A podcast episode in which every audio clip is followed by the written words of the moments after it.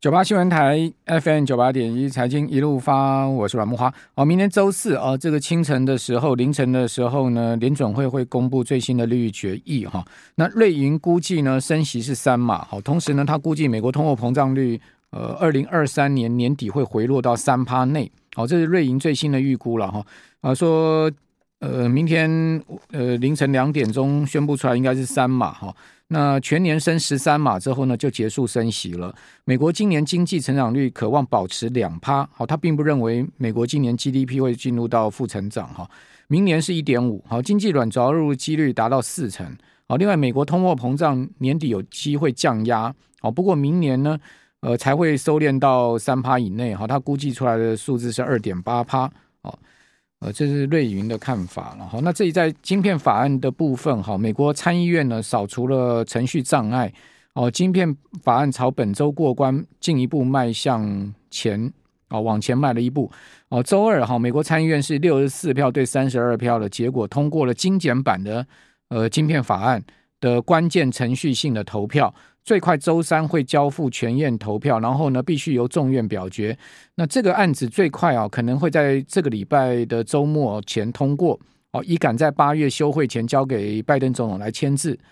哦，那众院原本周一要表决所谓的终结辩论了哈，打破农场辩论的局面哦，但是因为下大雷雨哈，这个呃，所以呢，也影响部分议员行程啊，才延到周二哈。但是最终还是过了哈，过了这个所谓扫除程序的障碍了哈。呃，那众议院一定会过嘛？那晶片法案过了，对美国的半导体应该有提振的效果哦。不过可能也也都市场都已经反映了。好，那在呃今年雅股的部分哈，日经指数是小涨百分之零点二二哦，结束连续两个交易日下跌哦。韩国股市哈今天也小涨百分之零点一的幅度哦，韩股呃。今天收盘跟日本股市一样啊，都是小涨了哈。不过我们刚刚讲说，呃，看坏下半年记忆体的海力士啊，股价是下跌百分之零点五的幅度。哦，三星呢是三星走高百分之零点一六。哦，香港恒生指数今天跌有一趴。哦，像雅股里面跌幅比较大的哈。呃，上证指数持平。哦，深成呢是也是持平的格局。好，好，那针对今天的周全结算，哈，我们赶快来请教群益期货林志斌分析师。好，志斌你好。哎，木华哥晚安。好，那可以先来帮我们分析一下今天结算的情况，为什么会呃在盘中这个突然拉高呢？这个期货一波的拉高也拉得很狠呢，哈。对，因为我觉得这个有点趁着就是大家也都相对的保守的时机，先做一波这种行情上去，你知道吗？就是大家本来就觉得大家都要等待等明天的一些数据公布出来之后再来做布局，结果他就等了这个大家可能布局也没那么积极的情况下，就先偷拉，可能。相对抵抗力道会比较弱一点，那这样子做突袭的状况会让整个做卖方的人会比较受到伤害啦。我觉得这个都是他最主要的目的。嗯，那你觉得后市会怎么发展呢？后市哦，后市其实还是要看今天的晚上啊，因为今天整个不管从基本上凌晨两点的这个数据出来，大致上应该大家都是认为三码啦，因为不太会有太大的意外性啊，不会有意外的。对，因为之前都已经讲那么多，连最老最鹰的这个布拉德都讲三码了，所以这重点是看就接下来就是那个鲍威尔对整年的整个升息预期。但是整年升息预期大致上大家都希望把它定调在三点二五 percent 到三点五 percent 的之间。嗯嗯。那所以呢，整个资金的紧缩状况也就会暂时得到舒缓。那也许在现在的美股行情就会开始反映这样的事实。所以可以看到，现在不管是道道琼指数啊，或者纳斯达克指数，都是呈现慢慢的在做走涨的动作，大致上都有在反映这件事情啊。嗯嗯嗯。对对的，所以我觉得接下来的市场行情会逐渐的由原本上半年的悲观转做一个相对乐观的走势。嗯，这个是我觉得接下来大家可以去去从从这个市场上找一些 有一些跌升即将要进行反弹的一个标的来进行操作了。哦，所以你现在看法改变，你认为要走多了？我觉得是目前来讲是有一个比较大的机会的，因为之前大家比较担心的反而不在美国，因为是大家担心都是在欧洲跟日本的状况。但是你说经经过这段时间，它也没有逐渐的恶化，而且欧洲这边看起来都是在跟普丁做一些条件交换的动作而已，他也没有说很强力的要把这个天然气做一个断供的状况。那只要没有做到这件事，但还是减工哎。对，可是减工基本上来讲不是断工啊，所以差异性就会有啊。差不太多，因为它只剩下五分之一，只有百分之二十的供气量。对对，可是这东西会把它稍微的，就是它还是有弹的空间在，你知道吗？嗯，就是不不至于让它变成就是完完全全要让你的企业死掉这种感觉，它是变成一种利益条件的交换，不会像之前那么的坚决，说我就是不给你的。因为有空间在，就代表有机会。因为毕竟都是人在谈，人在谈，随时就可能发生改变。好，那谈到这个北溪一号，现在目前供气量剩下五分之一哈。欧盟达成了天然气配给协议，效率也不如市场预期，使得欧洲天然气价格已经涨上十四年的新高哈，就是在呃这个周。三好，这个涨上十四年的新高。德国电价破历史新高啊！那德国电价创历史新高，台湾是去 这个到处停电嘛？好，今天我看到好像中南部也有地方停电。然后呢，台电的说法就是开关坏掉。哦，那不然就是什么小老鼠、小松鼠啊，哈，或者是说老鹰啊，或者是蛇啊，哦，都爬到电线杆上面去。哦，反正冰箱里面尸体一堆嘛。随便丢一只出来就对了，是这样吗？哦，那今天另外一个台电的消息是说，台电今年上半年已经亏了超过一千亿，那亏了一千亿怎么办呢？下半年继续亏，可能会亏两千亿，怎么办呢？经济部准备动用呃国家预算增资哦，台电一千五百亿。哦，那这个电价动涨，岂不是还是拿呃老百姓的钱来这个补贴吗？是不是这样的一个情况呢？哦，那。那欧洲的状况是电德国电价反映天然气价格创下历史新高。哦，《金融时报》报道说，TTF 八月交割的天然气哈哦，周二居然跳涨二十趴。哦，然后呢，呃，冲破了两百一十块欧元大关了。这个价格是三个月呃三月初以来的新高。哦，TTF 是欧洲短售天然气的基准报价了哈。呃，现在目前欧洲天然气的价格是二零一零年到二零二零年。这十年间平均的十倍以上，好，欧洲天然气 十倍，这欧洲怎么过日子？德国，德国最主要靠天然气发电嘛，哈，那成本暴增，所以德国的基准电价现在目前已经达到了三百七十欧元了，哈。那二零二一年之前，德国电价很少超过六十欧元，现在是三百七十欧元，哎。请问您能想象吗？这个德国人怎么过日子？那那现在欧洲又被热浪袭击哈，那英国伦敦部分地区差点停电哈，七月二十号勉强支呃最后支付了这个呃这个超级天价哈，这个才从比利时进口电力 避开危机。英国因为。英国因为伦敦要断电了，所以他就只好从比利时进 买电了。他买电的电价是超级天价啊！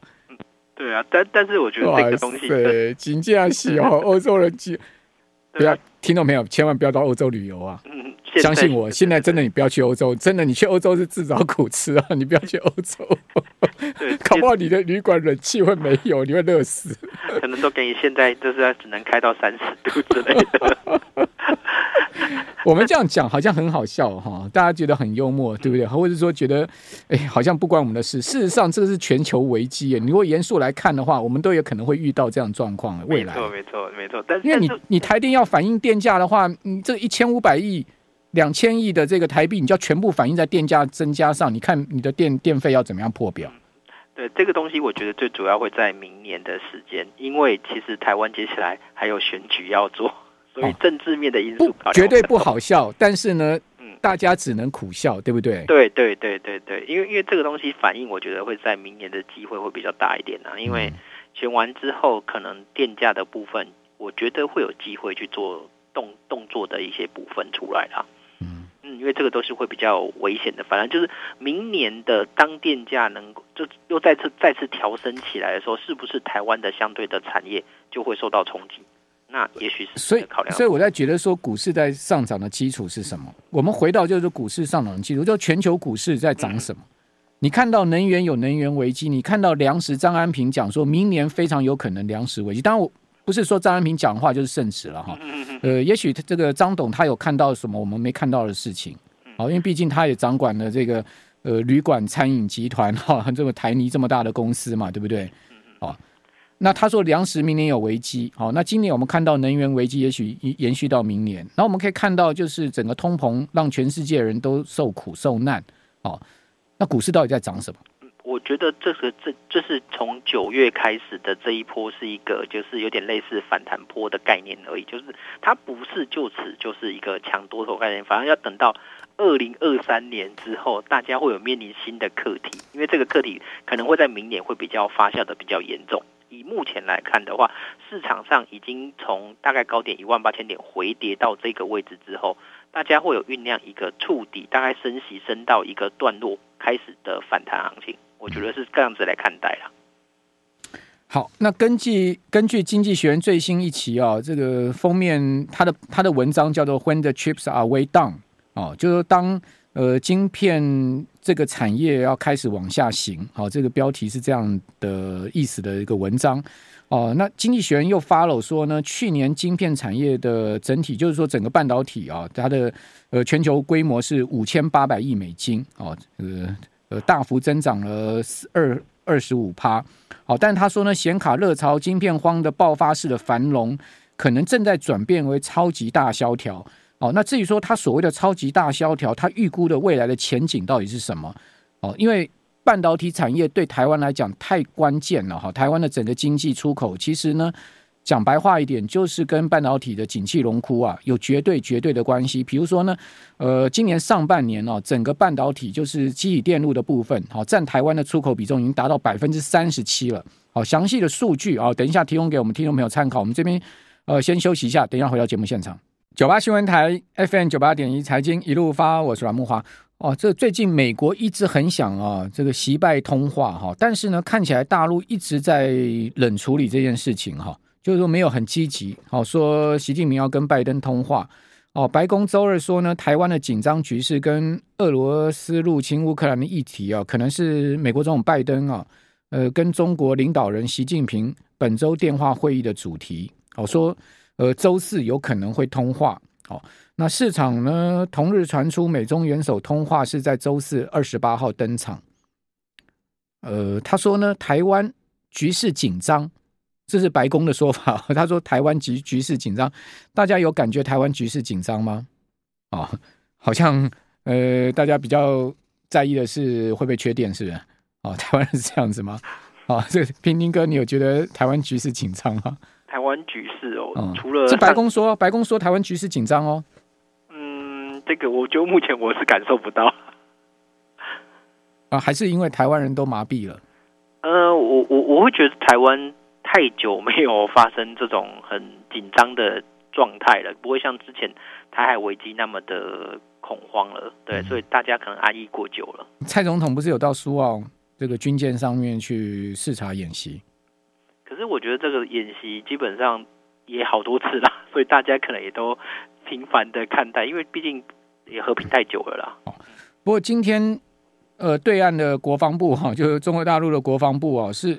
很明显的，针对美国议长裴洛西可能来台湾发表他们的看法哦，大家有兴趣可以上网去看一下哈。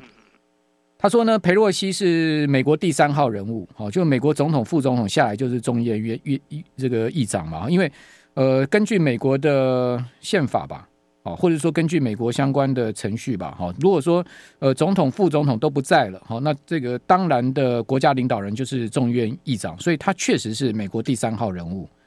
哦，那他说呢，如果美国第三号人物来台湾的话，哦，这意思是说，呃，大陆军方绝对不会做事了。哦，这个是我看到一个可能，如果要讲台海紧张，或者是说台湾局势紧张，恐怕这个呃从这个上面可以看出来。不过我们另外要讨论就是刚刚经济学人这个事情。哦，半导体哦，真的会对台湾，呃，如果如果景气下滑，对台湾造成什么样影响？啊，因为财政部统计啊，今年上半年机体电路整个出口是呃九百多亿美金，哦，那台湾呃上半年出口是两千四百多亿美金，好，所以算起来半导体上半年占出口总额呢，已经达到百分之三十七了，好，这应该是历史最高数字了，哦，所以四分之呃接近四成哦，台湾的出口是靠半导体。那如果一旦半导体的景气真如经济学人所讲的由盛转衰，要迎来超级大萧条的话，哦，那冰冰哥，你觉得股市在涨什么？我我就是一直在讲 股市的部分的话，就一直在做技术性的反弹的。不，因为其实讲我比较恐，我比较担心的反而会是明年的这个时间呐、啊，因为在今年大家都已经知道，诶，库存也都很高，那市场上也已经都反应完毕了。因为从高点已经跌一路跌回来，跌了大概将近也都快平均都快两成三成的这样的状态，那大家都已经已经反映到了这样的事实的情形的时候，接下来你要必须要比这个事件更大的状况，因为这些都不叫黑天鹅了，因为它都已经是市场上已知的讯息。那已知的讯息本来就已经反映在股市，而股市也就已经开始有些微的反弹迹象了。那你说它现在要立即的转做一个极大的空方，我觉得是相对来讲比较不容易啦。嗯嗯，所以现在做多就对了。因为现在也不是说就是重点，还是 因为我们要看讲个方向，那我们听众没有知道。重点是要看八月十号那个 CPI 数据啊，因为七月那个数据是九点一，是有点类似加速赶顶的状况。嗯嗯。所以大家会觉得说，哎，这次那上次那么高，那接下来八月应该就会有机会看到什么？它至少不会再更高了。嗯，对，这是我觉得一个比较好的。所以市场上也会变得比较放松，要不然你大家可以想啊，前一个月在 CPI 数据还没有公布之前，市场上的氛围都还是很紧张的，他不敢轻易的去做一个比较大力的拉抬的走势。那你看现在连连一些比较保守性股票开始资金往股市做一个发展了，所以这边来讲，因为大家已经那种氛围已经改变的状态之下，就会有机会带来短线的一个反弹行情了。对啊，这个是我看到的。我觉得很像高盛说的了。嗯。现在市场的氛围就是把坏消息当好消息了，对，对不对？反正坏消息过去大家都已经听到麻麻痹了嘛。就像呃，好像全世界都看台海非常紧张，战争一触即发。但是呢，两千三百万人在这个地方，大家完全无感嘛。啊，为什么？因为这么多年来都麻痹了嘛。对啊，就麻痹了嘛。你说天天要去担心日子怎么过嘛？每天要去想到对岸会来打台湾的话，你日子过不下去，所以干脆就不要去想。麻痹了，今天过一天算一天就对了。而且大家甚甚至有一种想法，就是哎，说不定过来可能几天就结束 了。你买我别空，小心你被我小心我被被抓到。我不知道哈。哦，这个个人意见，纯属个人意见哈。是个人意见。那现在呃，期货选择权你的操作策略是什么？提供我们听友们参考。哎，期货选择权的部分的话，我今天其实晚上因为是 FOMC 会议嘛，所以这个我觉得是可以去操作一个波动行情的时间，因为晚上是一个短线操作的机会。嗯，因为晚上一定会动嘛，不管它是三码，即便它是三码，行情也有可能去往上做一个反弹。嗯，那你在这个时间点如果去做一些微型的 S M P 选择权。那我觉得这种 SAP 选择权操作，它是往多方做布局的话，其实是蛮合适的。那甚至像如果它真的意外性升势嘛，那你股市一定又再次回跌嘛？其实现在涨了大概就不不会了，绝对不可能升势嘛。对，是不可能升势嘛。但是我底在挂波紧啊，因为大家都是这样。但但是但是，其实如果从 FED Watch 来看，它才还有二十三趴的机会哦。如果从 FED Watch 来看，所以那个三码有八十趴机会哈。对对对，你要赌三码还是赌四码？当然是三码。哎，如果就选择权操作的话，会是赌四码，因为那个那个出现的倍数相对会比较高一点啊。就买 put，对，买 put 的机会可能会稍微稍微高一点点，就是它可能出现的倍数率。倍率会稍微大一点，要不然你现在目前不管看美股指数，大致上都已经大概上涨了快平均一个 percent 嘛，道琼指数上涨了零点四二嘛，然后 S&P 零点八八嘛，然后纳斯达克是上涨了一点四五，所以它都已经开始缓步上涨了。那我如果假设接到晚上的时候，行情还是大概落在这个位阶，我就很看好它三 percent 出来，反而会是一个买预期卖事实的状况。因为大家认为三码是一个相对比较安定的数据，安定的数据会造成指数慢慢的向上拉抬，而在公布的那一刻会往下急杀，然后再重新走多头趋势出产生，而呈现一个横盘的走势。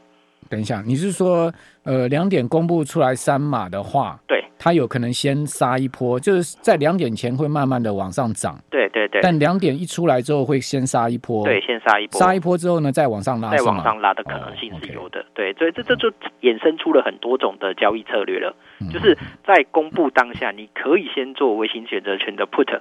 嗯，然后呢，或者你可以挂滴滴等急杀的时候，或者再先获利，对，先获利，然后再滴滴的挂个一个 call，再买上来，那就不要睡觉了。哎，基本上来讲，FOMC 会我们都是不睡觉的啦，因为这个事件太大啦，它到底影响后面的 Powell 透露出来讯息，我们要立即解读啊。哦，所以会有这些迹象，我们都要看的。好，那呃，你觉得明天行情会怎么发展呢？不管今天晚上，因为很多人还是要睡觉嘛。嗯可是，可是因为明明天还有一个事情在晚上啊。嗯。明天晚上的事情叫做 GDP 要公布啊，嗯哦，那个应该是负值啊，对，觉就就我大家都应该觉得是负值的，要不然不会前面打那么多的那个预防针啊。从叶伦开始讲说，即便是负值，我也认为经济不是没有衰退。